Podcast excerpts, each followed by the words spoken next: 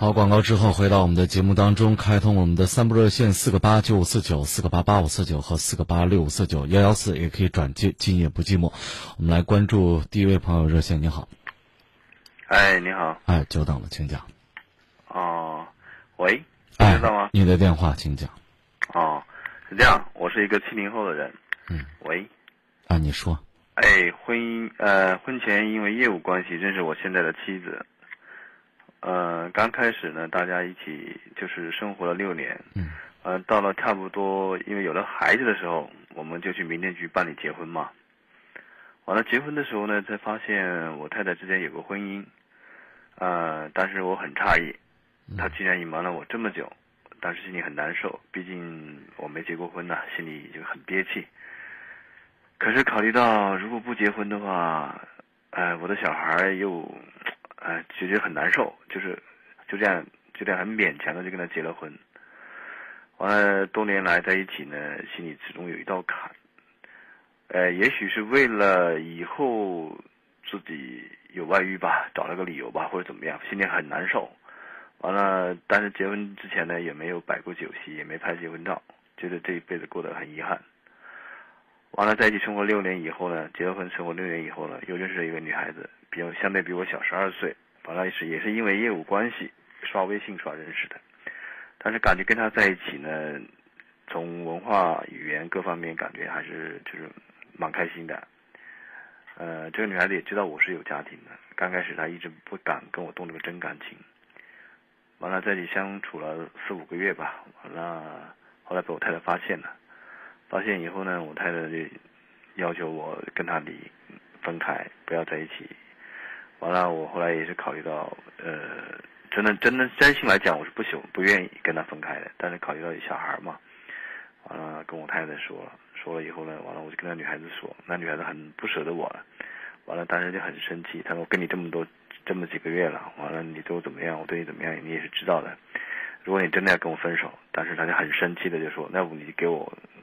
赔偿我损失，完了我就问他你要多少钱，完了他说要十五万，完了我说可以，呃，我说那你什么时候给你？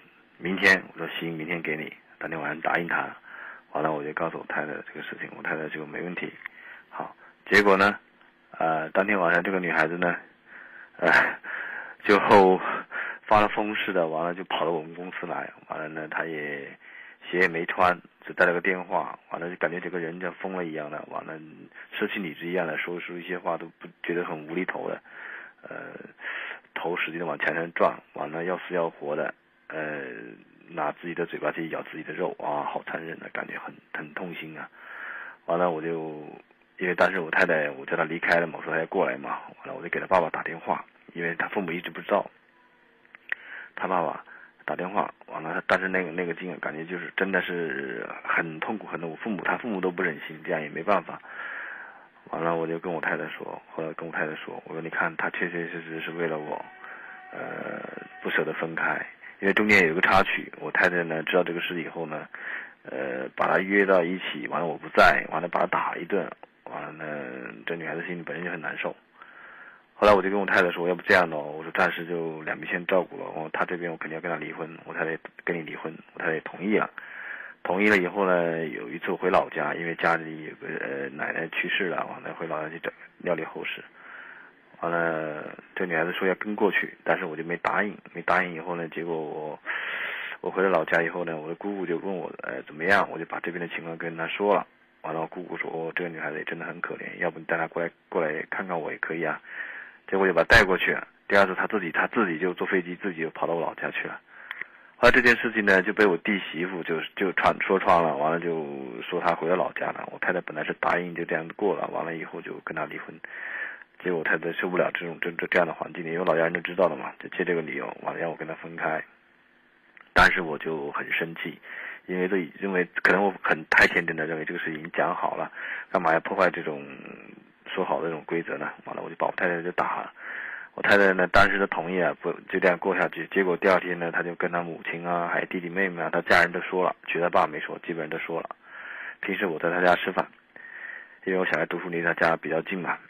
完了以后，这边一说以后，他妈就过来了，过来就把这个事情呢就问我你到底怎么样啊？你如果你要回心转意过来的话，呃，这边的这个事情呢，你们就好好过啊。我就提出来了，我就说我女儿骗了我，也不跟我说清楚，完了结婚的时候才告诉我，打离婚结婚证才告诉我。我的岳母呢，也是希望我呢能好好的过了跟她女儿，完了就说要不这样子，我就就岳母也就说，那十五万我给十万，完了那个钱你今天就跟他分手。完了，女孩子那边就当天晚上就一直等着我，一直等着我，包括我我老婆家她都知道。完了呢，看我能不能回心转意，能不能回到她那里去。其实我真的是不想这样子过下去，真的想跟她在一起。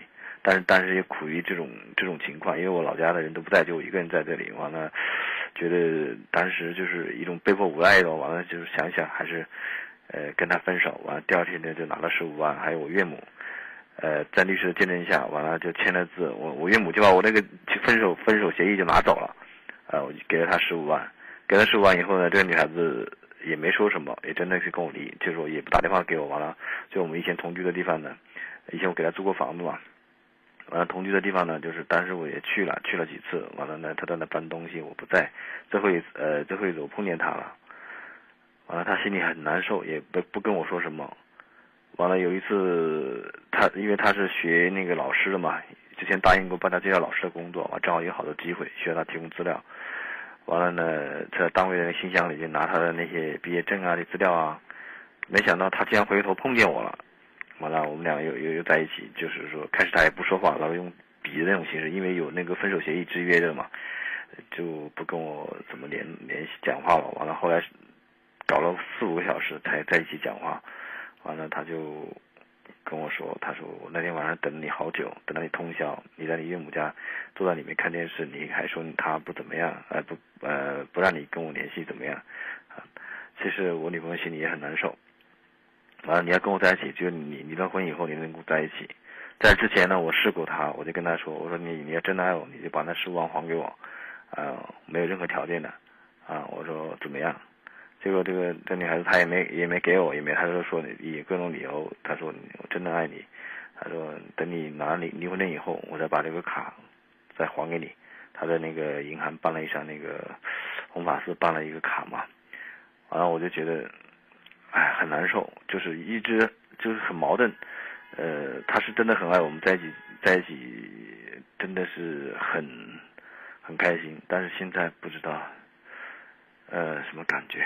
就是，就跟他在一起呢，还是不在一起呢？因为我太太呢，她在我在我们单位里面也帮着我做一些事情，完了呢，看到他那样子，也觉得很可怜。因为本来是要说，因为离婚协议已经签了嘛，他签字了，完了我就差我签字了，完了准备就可以去打离婚证了。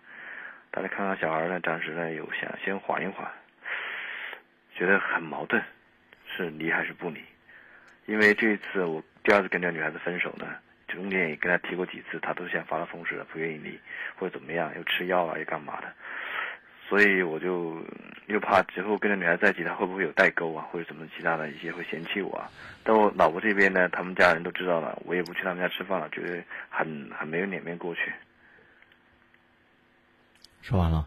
说了这么多。嗯。你你累不累啊？很累。嗯，你觉得你现在如果回去跟你老婆过，嗯，你还会感觉到幸福吗？嗯，没有那种感觉，就是你压根儿啊，你就觉得你你老婆骗了你，你其实一直在找机会，你说是报复也好，怎么也好，你一直在找机会找心理这个平衡。嗯嗯，对对。你没这个女孩，有其他女孩。反正你是心里就想那不公平，凭啥你结过婚你骗了我？你如果没这个想法，你说不定还能还能过好，就是因为你觉得你媳妇儿骗了你啊。嗯。所以你就你就没打算好好过。所以这个婚呢，咱先回答第一个问题：这个婚离不离？肯定是要离，千万别拿孩子当借口。没有没有，是我太太这样说，不是我拉。对吧？你你孩子现在你看着爸爸妈妈这个不恩爱，他也不幸福。你还真不如，要不然你自己带着，要不然你再重新组织一个家庭。你重新组织家庭对孩子就不好了，也不见得。没有，我太太她要小孩，让我留给她。对啊，你你你这样，那你多一些对孩子关心嘛，这我觉得无所谓。你这样恶心着过，你你真的不如离了。这是第一点啊，第一个问题。第二，这个女孩你问是不是真心喜欢你，对不对？嗯我觉得，个人认为啊，嗯这女孩也到现在为止也对你算是心死透了。心死透。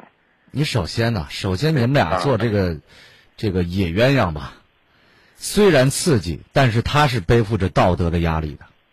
对呀、对呀、他是说的。你太太又又给人打一顿，你又给你太太打一顿，你们家这一团乱的，对吧？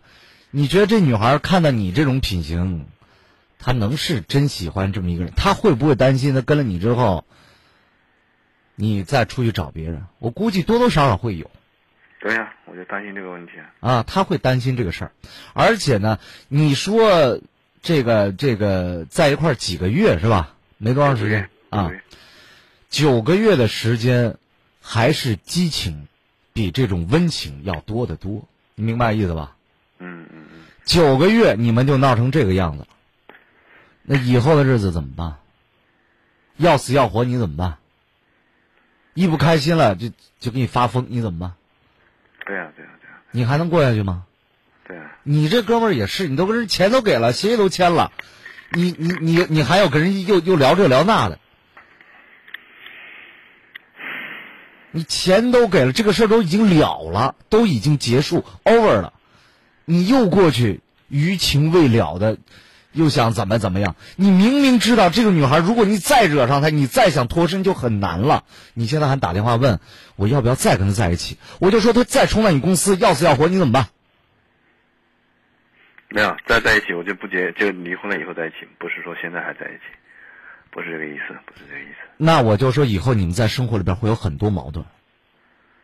我觉得他应该这次伤了他心，他心里肯定有有余悸的。我就想这个。心有余悸是第一点，第二你也发现这个女孩子，人家闹啊，虽然是有道理，但是这个方式啊，不是一个正常人能干出来的事儿。对啊，对啊，对啊，对啊。你你还是我听你这意思，你也是在社会上有头有脸的，我估计你驾驭不了这个事儿。你人家比你小十几岁，人家在挥洒青春，玩任性，你能陪他玩他一辈子吗？你还是要踏踏实实过日子的呀。嗯，这说说完这一切，你明白了吧？你跟你老婆是一定要离的，你跟你这女朋友是一定要分的，干干净净的，咱再找一个真正能过日子的。你这报复也也算报复了吧？但是最后报复你得到了，你就很舒服了吗？你心里很就很很很爽了吗？不爽。对啊，那你换一个角度来讲，如果一开始你压根儿跟你太太就说这个事情，虽然你骗了我，但是咱们已经结婚有了孩子，好好过，我也不想别的了，是不是会是不是会另外一种结果？嗯，但是你闹到现在，你老婆还会原谅你吗？她原谅啊，她还想跟我在一起啊。但是你是恶心这段婚姻的，是啊，你你再继续过下去，你心里还是过不去这个坎儿，是啊。所以就只能离。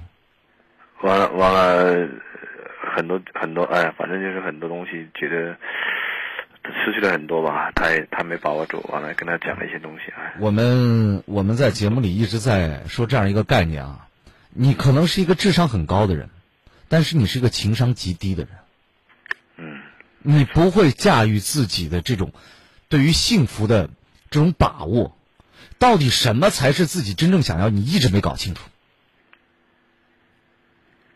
你伤害了别人，你也伤害了自己。咱把这这根这页翻过去啊，我再来说说你你现在这个情况。你现在这个情况才叫真危险。是啊，很危险，知道。我我告诉你，你现在是人家这女孩子是要要死要活的，那有点歹心眼儿的女孩儿，那你行，你不是不让我好过吗？我也不让你好过，对吧？你睡着睡着我给你弄死了都有可能啊。你你还真别不信这个事儿，咱法制故事看多，那是来源于生活的。你把人逼急了，谁都会干绝情的事情。嗯再说，你从道德上，你觉得这个事情，你太太虽然隐瞒了你，但你婚内出轨，你在道德上你也站不住啊！你丈母娘还陪着你掏钱，这个事儿你说出去，我觉得你都都有点像笑话。嗯，他就是不想让这个家庭破坏嘛，都是老人家的想法。那是谁在闹啊？我在闹。你你你第一句话说你七零后，你现在也应该四十岁左右了。三十九，三十九。四十不惑。嗯，对呀，对呀，对呀。哎，自己也有自己的事业，你也知道事情该怎么处理。成年人了，别任性了。把伤害过的人，我就说你现在如果心里能过了这个坎儿，回去跟你太太继续生活。毕竟这么多年了，但是如果你就是觉得他就是骗了我，我这么多年我已经养养成一个惯性，我就觉得这个家庭不幸福，那你就算了，赶紧离。因为我怕，如果你在，你说哦，这会儿想通了，你过日子时间长，你就觉得天哪，我还是不平衡，我还是在找。索性先分开吧。嗯。那个女孩子你惹不起，我告诉你，明白吗？人家光脚的不怕穿鞋的，天天跟你闹，真的是出了人命，你怎么办？没有这个事，搞得他的家里人惊动了，这这这这家里人。人家爹没有逮着你先抽你一顿吗？没有没有，他爸也是拿他女儿没办法。不是拿他女儿没办法，是他他父亲啊！我觉得，人家真的是有修养、有素质，不跟你一般见识。你欺负了人家姑娘，人家能放过你吗？嗯哼，你你还结了婚？你要说你大小伙子，你说我光棍，我追求她，我们谈恋爱，这都好说。你是有家庭的呀。我就说真真是抽了你，闹到派出所你都不占理。嗯。你看开公司的，你这你员工怎么看你？你的朋友怎么看你？所以很多事情不是说我们任性，我就要怎么怎么样，你得考虑到你能不能承担这个后果跟代价。你现在体会到什么叫幸福了吗？你折腾这一大圈，你真开心了吗？你也没有啊。是吧？别闹了，咱们把该结束的都结束，干干净净的，起码内心是干干净净的。以后如果有缘分，就再找一个。如果跟前妻你想通了，还可以在一起。但是人家能不能原谅你呢？他除了他隐瞒了之前的婚姻，我觉得，人家对你也是不错的吧。嗯，当然是不错。对呀，守着幸福的事儿，为什么不过下去呢？就是因为自己那种邪恶的念头。哦，你骗了我了啊！甚至说啊，你你不是处女了，你你你什么这那了，还跟别人生活过了。很多事情，你如果一直在执着的话，那你永远不知道。别人为你做了多少，你也不知道什么叫快乐。所有的占有，都是一种失去。先来说说您遇到的这些困惑，希望我们的节目能够帮助到您。今天在直播间为各位服务的是主持人浩峰，啊，也可以通过我们的微博继续来互动。还有朋友继续在发表自己的观点啊，我们简单看一下。有朋友说，这哥们儿就是有钱就任性嘛。啊，我就是龙叔，这位网友说的啊。还有这个小可就说，这人呐不作就不会死啊。啊，还有朋友说，还是人家要死要活都是为了他，这是这是男人吗？是啊，有的时候，人之所以称为人，就是能控制自己的一些欲望。但是，如果连最基本的一些欲望都控制不住的话，那你跟动物其实也就没有什么区别了。我们来接入下面这位朋友电话。您好，喂，你好。哎，请讲。嗯，郝先生你好。嗯。我刚才跟那个女士说说了，你她说给你听了吗？啊不，您在电话接到直播间，您重新讲吧。啊，我就说我我现在跟我女儿关系闹得挺僵的，我就说看看你能给我嗯。您声音能大一些吗？啊，可以，行。啊，您是离电话远还是说拿着听筒啊？不是。是是不是我的电话？嗯，不行，我声音也挺大的。现现在可以了，现在可以了。嗯，你你多大了？你女儿跟你女儿关系不好？我女儿今年都三十四岁了。哎呦，那您今年得五六十岁了得。啊，我今年都六十了。啊，六十了哈。女儿怎么了？跟你关系不好？女儿她就是谈了一个朋友嘛，她就是别人介绍了一个朋友，也是我一个朋友介绍的。当时我那个朋友就先给我打的电话，当时我在郑州嘛，嗯，当时就说那个那个孩子离了婚的，有两个孩子，一个儿子一个女儿，嗯，在爸爸妈妈都是农村的，我当时我就不同意，嗯，但是那个我那朋友就说，他说哎，他那男孩长得挺好，啊，他哥哥家的条件挺好的，有几多少几十套房子，我他哥哥有一百套房子，跟他有半毛钱的关系都没有，我说不行，但是他就。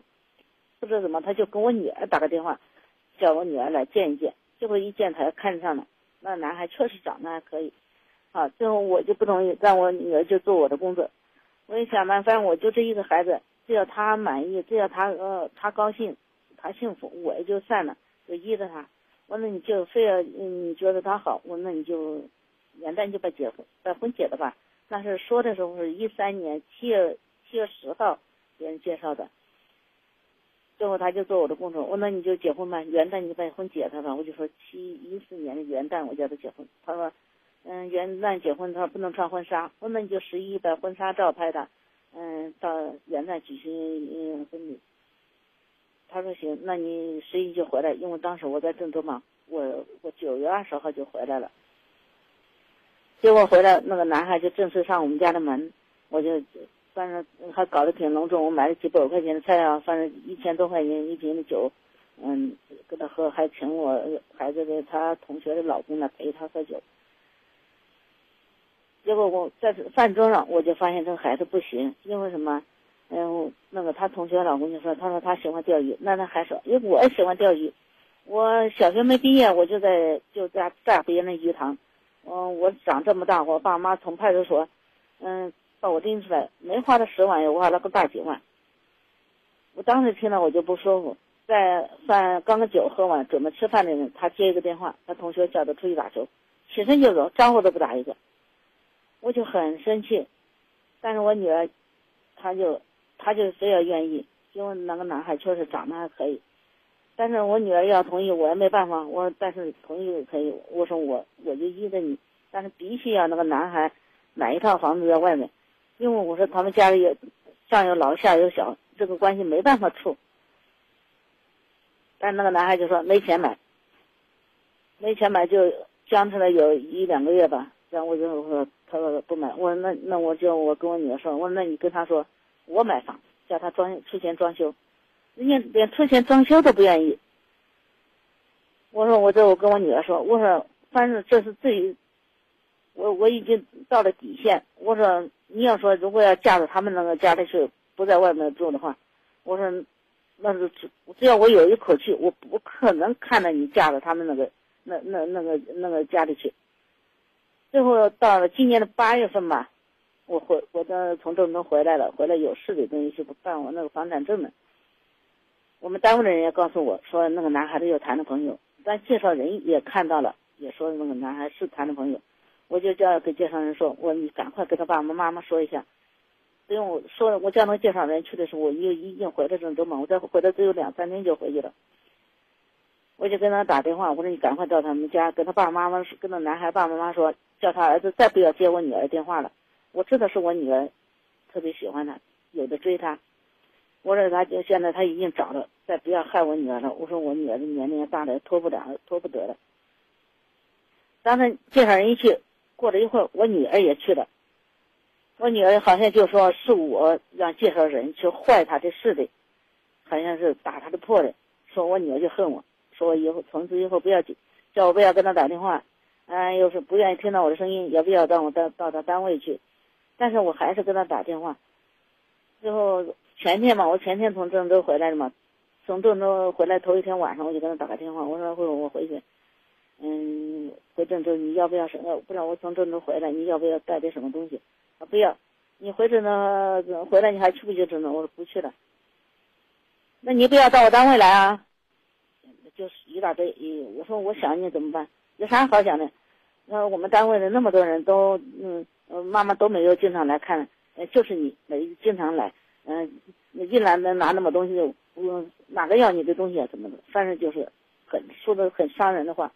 我就很生气，算了，我也我也没理他。我这前天回的嘛，我昨天就装了个网线，装了网线，我今天就跟他打个电话，我说装网线，别人自封手机，我说我有加了一千多块钱，就给你买了个好手机，我说给你买手机，你呀，这电话那发脾气，我退了退了，嗯，我不要，我说我买都白了，他说我在我我已经看好了一款，我说你看好了个什么什么样的款？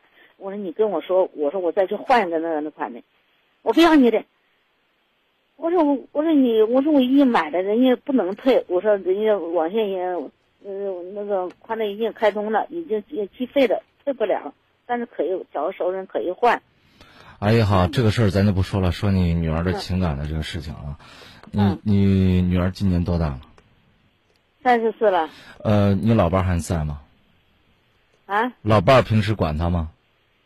我跟老我跟他老爸分开了，我们已经分开二十多年了。嗯、你你平时你觉得对你女儿是不是照顾太多了呀？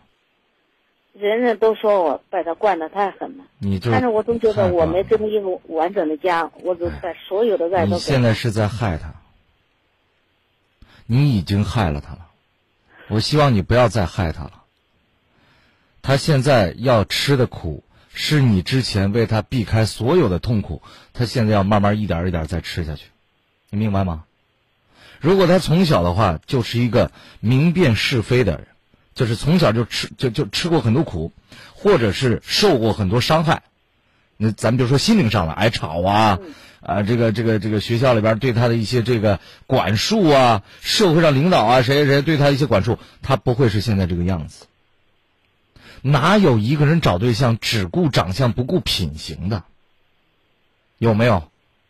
你姑娘现在就是任性了，我就我就找了，我就喜欢他，喜欢我就得得到，得不到就是就是怨你，就是怨你妈妈。为什么呢？因为怨别人他不敢，他只能怨你。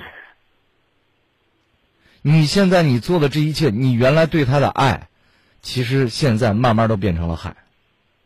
他的性格这么乖张啊，对你越来越不尊重，甚至到最后，他会因为一件件小事情，就比如说手机这个小事情，对你大发雷霆、目无尊长、破口大骂，都会实现的。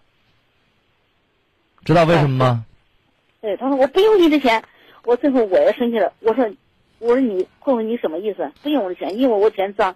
我说我可以告诉你，你妈妈的钱一分一文都是干净的。你凭什么要给他花钱呢？我总想就这一个孩子，你这我你这么大年纪了，我都得叫你一声阿姨，我不好意思说太重的话呀。但是咱这钱，你花出去了，人家还骂你，你你吃饱了撑的。咱是不是有钱没地方花了？是啊，我说我六十岁了还在外面为了拼，你我六十岁了你该干你的事儿，干你的事儿。我跟你说，家庭里边永远是这种关系啊。孩子需要了，迫切，特别是迫切需要了，我还能帮上他的时候，我考虑他的表现，帮助他。为什么呢？因为在这个社会里边，孩子长大了，他都会变。当他有求于你的时候，你帮了他，这是恩情。如果他没有求助你，你天天在帮他，你偶尔一次不帮他，这就是仇恨，你明白吗？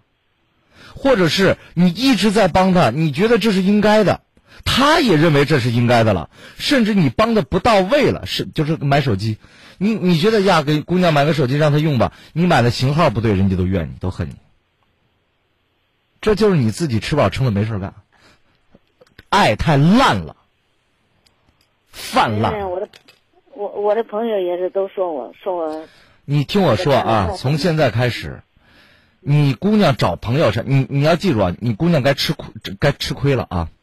你你永远不可能这个一直护着她，把所有的事情都帮她解决，不可能。她是一个独立的人，她现在还没有独立生活能力。你现在应该让她适当的吃点苦，不要再管她。要钱没有，做饭自己。我可以给你提意见，你要问我，我给你一些指导指引。你要不问，我也不我也不管你。你多大了？都承认，你姑娘都三十多了呀。你永远把她的的包包围在一个密封的环境里边，无菌的环境里边。你做母亲，你不知道吗？因为小孩断了奶之后，就要发烧，就要生病。你说呀，别发烧，别生病，不发烧不生病，他没有抵抗力啊。那他以后得个啥病，一下就就可能导致生命的危险。你这是一个道理。你说别让他吃亏，别让他吃苦，别让他累着，别让他生气。你看吧，以后包括现在他在社会，他三十四了都没结婚，是为什么？你们家条件又不错，是为什么？那不就性格怪异吗？不就是任性吗？你说他怪啊，他工作能力也强，上下的关系他打点的也好，也学历也不低，大专。那你就让他自己过，你干嘛呀，老骆不是？对不对？我说我我含辛茹苦的把他带大养大。你含辛茹苦把他带大了，十八岁以后你就慢慢应该教他成人了，你可不是一直惯着他呀？他长大了你还一直当孩子看？我说他工作这么多年。你还去单位去看人家，还跟人买一大堆东西。你你这是哎呀，我都看不下去。你的爱有的时候是一种负担，你懂吗？咱差不多过自己呗。您不行，咱夕阳红有很多事儿可以干，对吧？你现在不是过得挺充实吗？你干嘛这是？说个难听话，你现在在打扰他的生活。打扰他正常的成长轨迹，他该摔跤的时候没摔跤，以后摔个大跟头。可能以前这个小的时候摔个跤蹭破点皮儿，他下回知道了。你这一直扶着他走过来，他完了，他一下摔个大跟头，摔得头破血流，谁造成？那不是你造成的吗？我就觉得我没给他一个完整的家。你你什么就没有一个完整的家？那人家其他人都不过了，啊，人家人家家离婚了，带孩子，孩子都都不过了。都以后都都得捧到手里边，以后你谁啥也别干，孩子在家里边我养着。你就这你过太过分了，太过分了。我是说，工作了十几年，我没给我没给过我一分钱，没为我家里买过一一砖一瓦，我装修几次房子，没为我欠过一分钱。你呢？我告诉你啊，你现在呢，你就踏踏实实的把自己过好，从今天开始。女儿不打电话联系你，你最好少打电话给她，尽量不打电话给她。他如果自己能过好了，他在在外边拼搏，他吃点亏吃点苦，求着你了，你你你要考虑啊，考虑帮不帮，千万别一过来你就还是会养成一种不好的习惯，更别说你主动去的，人家三十好几了，你在在在那家庭条件不好里边，你二十几岁出来打工就养一家人好几口人。那才是自己的本事呢，他自己才能独立的去面对生活。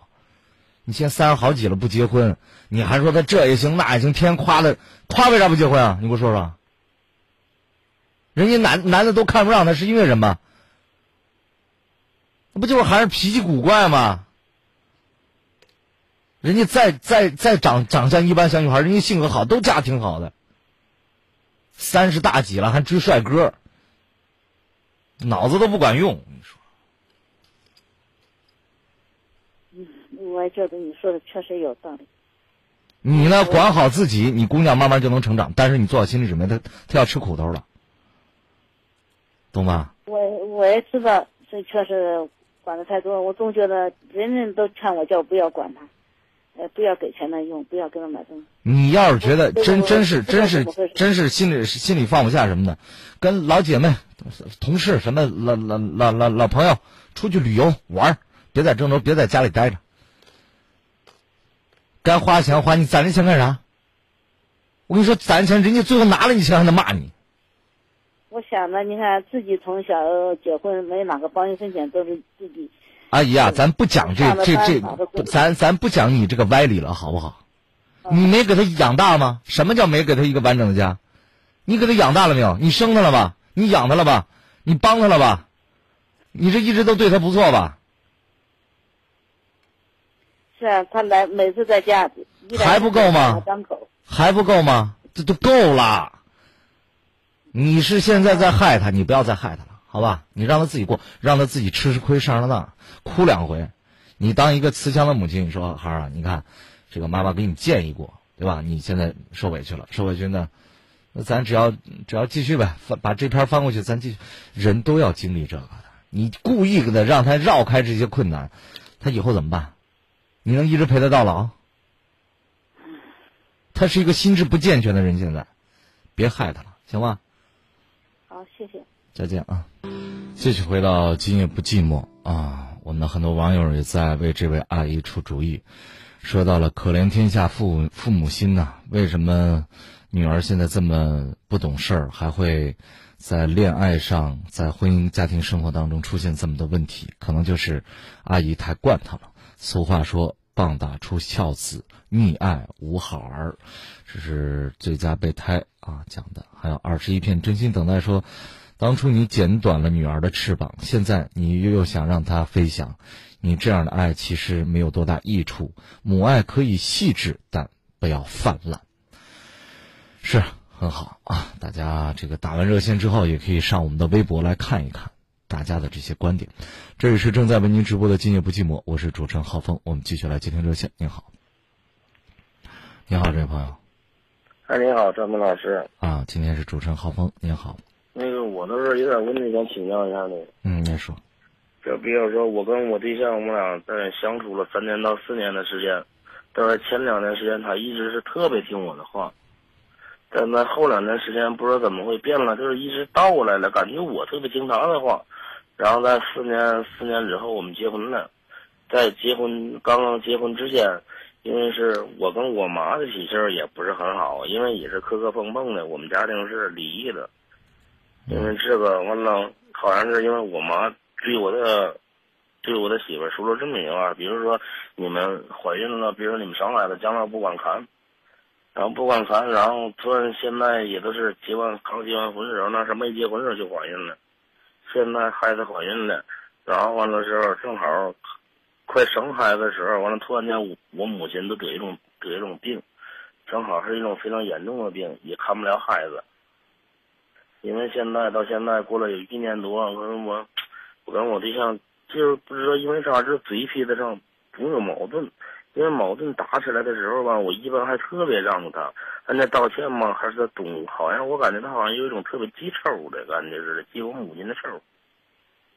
嗯，就这个我感觉特别发烧，我一直跟他说呢，其实我以前的脾气也特别不好的，但是完了结完婚之后，我都感觉为这个家，我都跟那啥脾气小脾气我都应该让着他点让着他吧，道歉了，但是他总说我们家，我的感觉。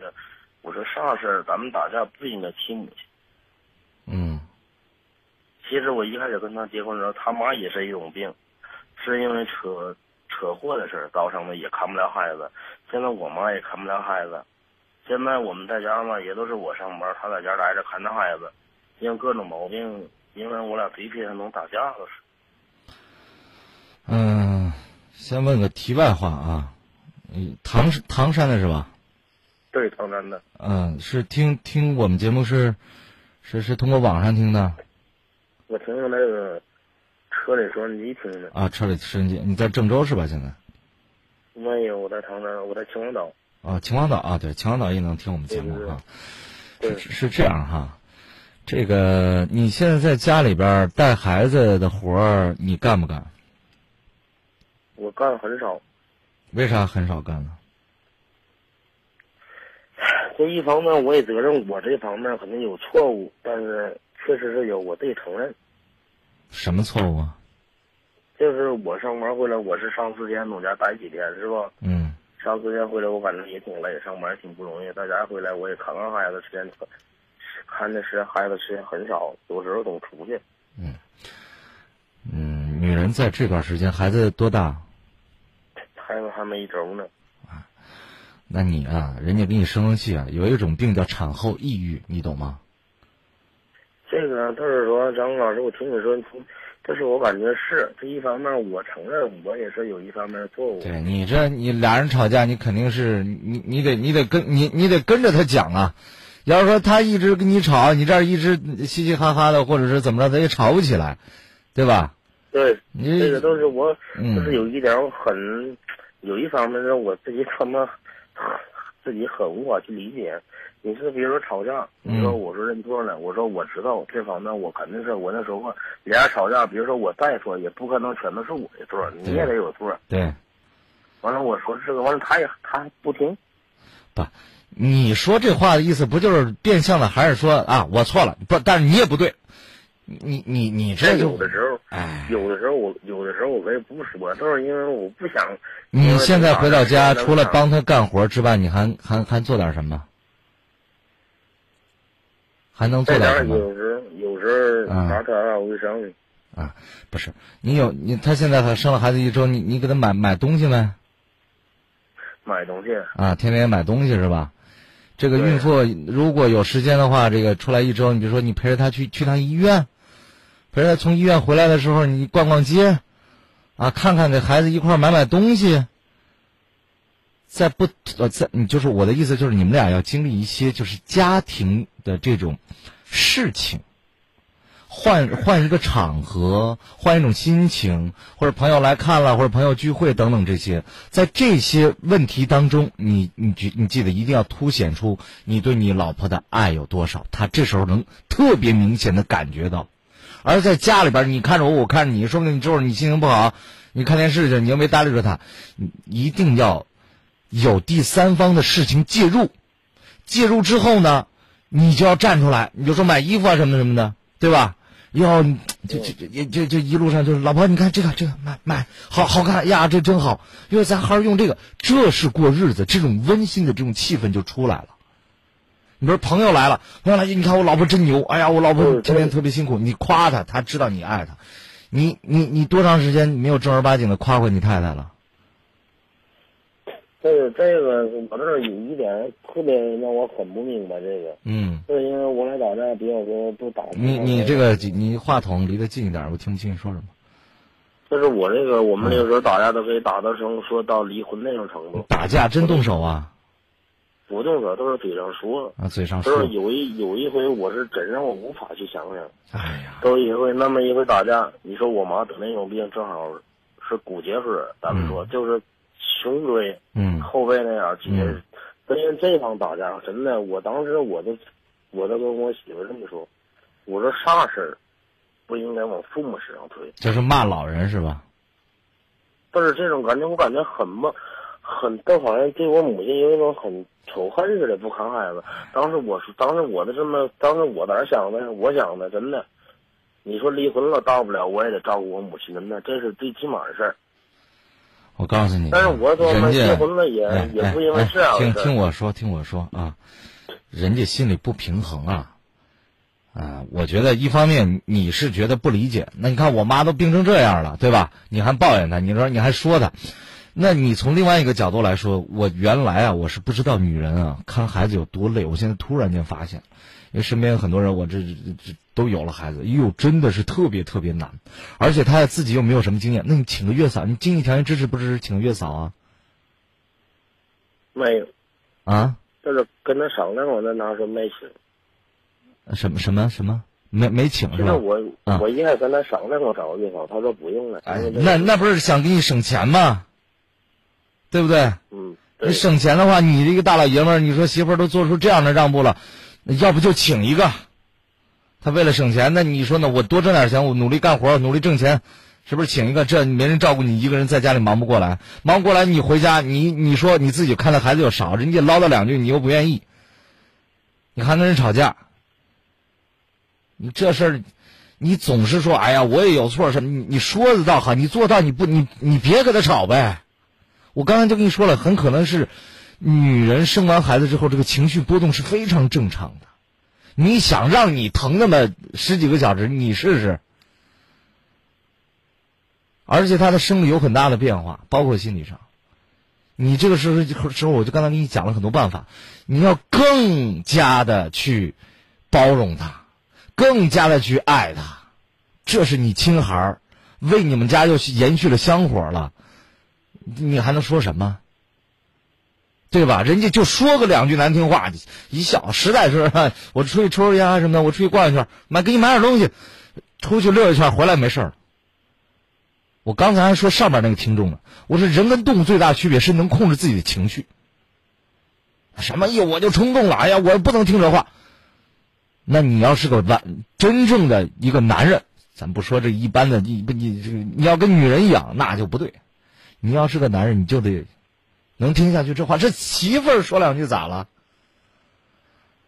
你觉得你觉得你觉得自己不容易？我在外边我挣钱什么？我感觉那个张张张明老师，我感觉就是你刚才说那句话，我特别寻思听着。嗯嗯你说的对，就是说男人，你要是真的，你要是包容心要太太小了，那都说不了别的。其实男人都应该包容心特别宽大。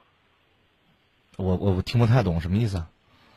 就是你说那个男人的包容心呐、啊对女人要包容心特别的强。是这是这我感觉也是，因为我俩总打架，你像你刚才说的，说两句就是嘴皮子都吵架，这这也是我的。你你他抱怨两句抱怨两句呗，那确实咱人家都那咱没看上，但是你要按这个理说，那老人是因为有病了，你他他心里边难受的，因为啥？他累呀、对吧？他一想，他说我也不懂这个事儿，也不知道该咋弄，我还得慢慢摸索，我还得一个新妈妈，有的时候手足无措，这你又不在家，你回到家你又帮不上忙，你说咋还不让人说两句？你说两句，你这儿还来火了。你要我我你考虑考虑，你媳妇是得多委屈啊！要钱没钱，要要点关心吧，也不给关心，动不动还吵架。你很就都有了孩子了，还要嚷嚷去离婚，你说你这男人刚当的也够可以。其实张明老师，我感觉其实你说这个，但是我有点儿也不是嗯忒听了忒听了忒，不是其实我感觉我对他来说应该挺好的，因为说你说我一个月上的班儿，在秦皇岛上班，嗯上几天待几天也挺累，挣的钱回来也也不少，嗯回来给他说，我说你也花真的。因为这个，因为处置，我俩去超市的时候，都是他给孩子买东西啊，是吧？嗯嗯他买东西真的可以有很多次都是，嗯，他给他买，我都不舍得给我自己买。这是我跟你说，爱这个东西啊是要表达的，它不仅仅是你默默的在付出。爱这个东西，我跟你说，有的时候，哎呀，我就是那种踏实人，我踏踏实实的做很多事情，我默默的让你慢慢慢慢感觉到，这是你你得你得分人，你得分人。有的这个女女人呐、她特别敏感，她能感觉到，哎呀，我老公这对我的好，那对我好。那有的时候我我可能我要控制一点，因为我知道他对我好。但有的女人呢，她可能你比如有孩子，顾及不到那么多，那你就要把事儿做在面儿上，你明白吗？嗯，就是你做，你吵架不就张嘴吗？那这这导致婚姻都都都都都快破裂了。那你夸他是不是也靠这张嘴呢？你说点好听的，甚至啊，我跟你说，这真是好人长在嘴上。你说的好听的多了，你甚至连花钱都能花少花点儿我跟你说，还不吵架多好。你让他嘴上沾个光，你说哎媳妇儿，你说的都对呀，我这真是没想到，这不就完了吗？有多大事儿啊！真的，咱要要想公道，咱打个电脑。你你你说，哎呀，我在外边挺辛苦的，我回来歇几天回来，你歇几天，你回来，你你为什么工作？你想想这个原因了没有？你现在出去打工挣钱这么辛苦是为什么？不就是想家里边过得好一点吗？你外边你又受了累了，又辛苦了，挣了钱回家，人家既花了你的钱，还给你，还觉得你这人不好，那你得不偿失啊！咱既然付出了这么多了，那我就要达到我的目的是什么？让我老婆觉得我好，让我孩子能有好的生活，让他娘俩过得好，过得好，我的生活很幸福，他他也开心，不吵架了，不是是这意思是吧？那你为什么活儿都干了，这么吝啬，嘴上多说点好话呢？为什么活儿都干了，你都不不夸夸？哎呦，老婆，别看我在外边忙，你在家里也不容易啊！来来来，我弄我弄，哎，媳妇你坐着，我来我来，这不就就就完了吗？有啥好吵的？你说的是，这嘴上你一两句话的事，你让他说说了。你说妈，你妈不都给我不给我带孩子什么什么的？哎呀，媳妇儿，你看我妈那边有病啊，我我还得照顾她，我我来干，你说吧，啥活我干。这咱亲孩对吧？你有，你这是生下孩子这么大功劳，你说让我干嘛干嘛，对吧？我现在就给你买点什么什么东西，这就一片云彩就过去了。他一说啊，你妈的，你敢说我妈？我跟你说，你没完，你你这俩人就呛上了。你这一句话的事儿，你让他唠叨唠叨，女人嘛，人家受了委屈，你让人说两句咋了？你心眼儿就就就那么小呢？对不对？对，我感觉张老师你说的，其实我们男的都应该宽宏大量的嘴上天呢。哎，不是宽宏大量不宽宏，这是一种策略。他是不是想真心跟你过，是吧？你说请月嫂，人家还还想还想给你省钱。其实我俩过的时候都挺好，倒是因为你说一打这样嘴皮上一说，我起劲都特别伤心了。那你你过两天好了吧？咱也过两天还好了。都是这，夫妻都是这。但是呢，我希望你们能够，你这张嘴首先控制好了，你慢慢把他的情绪就给他带过来了。你要理解，女人刚生了孩子真不容易，知道吧？嗯。哎，多理解，好不好？哎，中。哎，没啥大事儿啊。这个挂完电话之后，我希望你拿个小本儿，你把你太太的这些好啊，你总结总结，然后你想想你，哎，这这句话怎么说？自己传不好就写下来啊，写下来想好了，哎，是不是就夸？你使劲夸。这个，嗯，其其实这个张木老师，其实我想的也挺多。其实我怎么，你说处对象都处了有三年到四年了，嗯，你说结婚了到现在。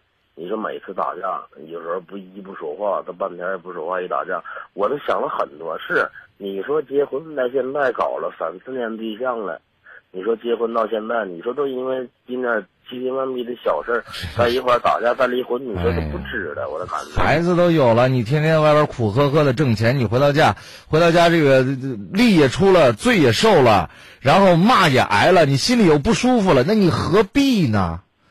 对不对？就因为嘴上的要强，你你又你又不是指着这活呢，对吧？你说啊，我今天不把这个理说清楚了，我明天我就气死了，有这事吗？他爱说说，让他说去，说了你哈哈一笑，你老婆还认为哎这是男人，人他自己也知道有人不占理，但是你一跟他矫缠起来，你一跟他这个这个说起来，那这就是你不对，这就是男人要负的责任，就是这，对吧？说到这儿吧，嗯，走，哎，好了，谢谢张明老师。嗯，客气。最后我跟你说一句啊，我是主持人浩峰啊，张明是我的搭档，我们分班，今天是我。好，再见啊，